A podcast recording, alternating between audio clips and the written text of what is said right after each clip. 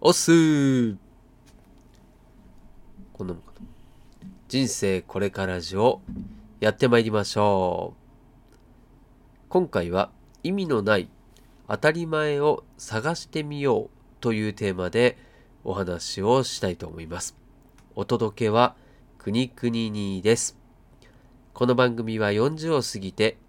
脱サラしたおっさんがああだこうだ言いながら頑張っているあなたの背中を押したり押されたりするそんな番組です。はい。すっかりですねもうコロナの勢いがどんどん強くなって、まあ、第3波と言われてますけれどもあっという間にね緊急事態宣言がまた発令されるということで明日1月の7日ですねに発令されるということでいろいろ議論が巻き起こっておりますけれども、まあ、こちらの収録は淡々とやっていこうと思います。こちら、札幌からのお届けでございます。で、今回のテーマのですね、お話に入っていこうと思います。はい。で、コロナウイルスで、さまざまな問題が浮き彫りになってですね、今までの当たり前が通用しなくなっているということが本当多々出てきているなというふうに感じている今日この頃ですけれども皆さんそしてあなたはいかがでしょうか、うん。まあ、ちょっとね思い当たるところを、うん、言ってみようかな。言ってみるとまずね一番身近なものとしては、うん、マスクをしないといけない社会にガラッと変わってしまったというのはありますね。うんまあ、このね当たり前っていうものを、まあ、身近なものもそうだし仕事とかでもそうなんですけれども、まあ、今までがそうだったことっていうのが今後必ずしも通用していくかっていうとそんなことはないですよね。まあ、それを、えー、一気にですねこう明らかにしたのがこのコロナウイルスじゃないかなというふうに思うんですけれども、まこのマスクっていうのも、僕もね、飲食店で勤務をしていて、ま以前からそのインフルエンザの時期、まちょうど今なんですけれども、まこの時期にもうインフルエンザがうつるの分かってるじゃないですか。で、その中で、どうしてもね、こう人員不足とかで、従業員がインフルエンザにかかっちゃうと、もう大打撃なんですね。まあ、そういう意味で、まあ、僕もこう、まあ、店舗を任せられている一人としてはですね、まあ、従業員の身を守るというのもそうだし、お客様を守るという意味でも、マスクをして、まあ、仕事、接客をしたいということをですね、まあ、本社に投げかけたこともありました。うん、なんだけれども、その時っていうのは、まあ、コロナの時でもないし、うん、上からその会社からね、降りてきた答えっていうのは、えー、他でどこかマスクをしながら接客してるとかありますかっていうせん、そういう返答が返ってきたんですよ。まあ、つまりは、周りを気にして、周りがやってないことをやるっていうことに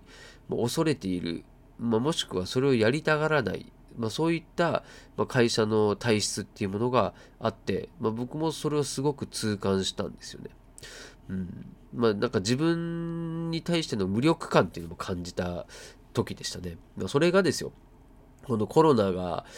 起こって全体がもうマスクってなったら飲食店も逆にマスクしなかったら怒られるそういうバッシングを受けるっていうところになりましたよね。これも時代の変化っていうのはやはりですね、まあ、大きいですし、まあ、こういったことがないとそういう変化もできないのかというぐらい、まあ、ちょっと残念な気持ちもしたのを覚えてます。はい。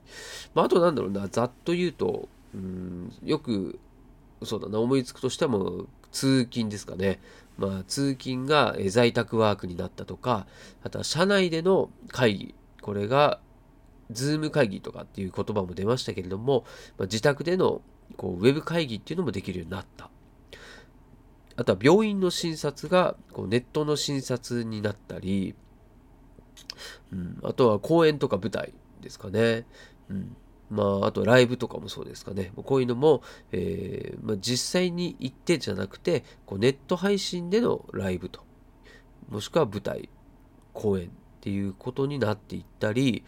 うん、あと郵便物これも、うんと、置き配これが一気に浸透しましたよね。ま逆にですね、もう僕も一時期ですね、ウーバーイーツをやったので、よくわかってるんですけども、もうほぼほぼ置き配なんですよね、希望が。これはコロナがなかったら、ここまで浸透は絶対してないですね。うん。こ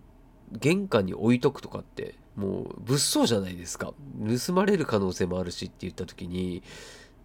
まあ多分そんなしないし、するとしても、やはりちゃんとこう置き配のボックスですね。これを用意している人ぐらいしかやらないと思いますね。そういうことで、まあ、それよりも何よりもコロナウイルスが怖い。それを予防するために、まあ、仕方なくっていう人も多いんじゃないかなと思います。はい。まあ、あとは何だろうな、そう、印鑑ですね。これからあるであろう印鑑の廃止。うん、国も動いたというところですね。まあ、あとはそういったネットでのこう手続き関係ですか。これも加速していくと思いますので、うん、この辺はね、本当ありがたいなと思います。はい。あとはね、えっ、ー、と、キャッシュレスですか。キャッシュレス化っていうのも、えー、このコロナによってさらに加速してきたっていうイメージが強いですね。はい。まあ、そんなこんないろいろコロナウイルスの影響で一気にこう加速した変化っていうものがあるんですけれども、これらすべて、やはり、その、今まで当たり前っていうことに対して、当たり前になっちゃってた。なんか難しいね、表現が。それを、えー、疑いもしないで、今まで過ごしてきていたことが罪だと思うんですよね。というのも、このコロナの時代がいきなり始まったからそうなったわけではなくて、もういずれそうなるであろうことが前倒しになっただけなんですよね。それはもう至るところでも言われてますし、それって、まあ、要はね、こちらの怠慢じゃないですか。うん、誰がとは言わないですけれども、うん、自分たちがやらなかったからいきなりコロナが来た時に慌てふためくっていうことですよね。まあ、これはもう僕も含めて反省しなきゃいけないことだと思ったので、まあ、今回ねこんなテーマにしてるんですけれども、まあ、要はこれってね、うん、あなたの日常でも起きてることじゃないですかっていうそういう問いかけなんですよね。うん、今日は忙しいから明日でいいやってちょっと先延ばししたり、うんまあ、今やらなくても困らないしいつかやれればいいやみたいなそういった後回しをしていることはないですかっていうふうに、まあ、コロナ君にですねこう言われているように感じるんですよね。うん、そう思わないとこのコロナの教訓っていうのは生かされないと思うんですよ。まあ、こんなね、まあ、コロナのきっかけで、えー、仕事辞めて無職になってるこう自分がね、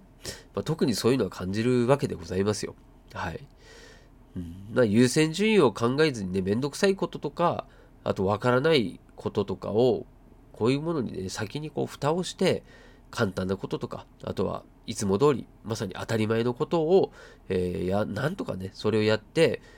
こう、今日を乗り切っている。これも随分、十分大変だと思うんですよ。思うんですけれども、まあ、大変、どうせ大変なら、